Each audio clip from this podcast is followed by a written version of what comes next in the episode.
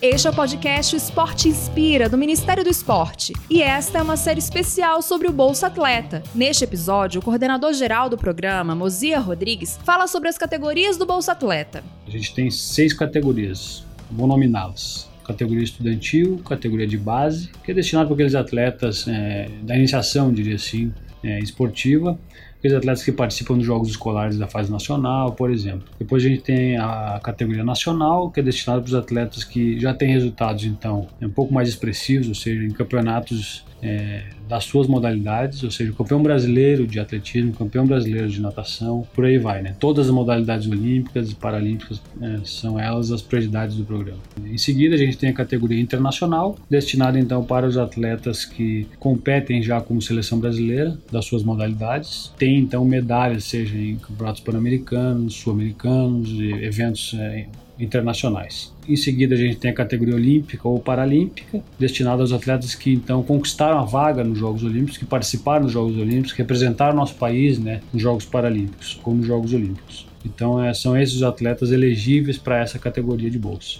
No próximo episódio, o Mozia Rodrigues nos falará sobre a categoria pódio. Quer saber mais? Acompanhe a nossa série.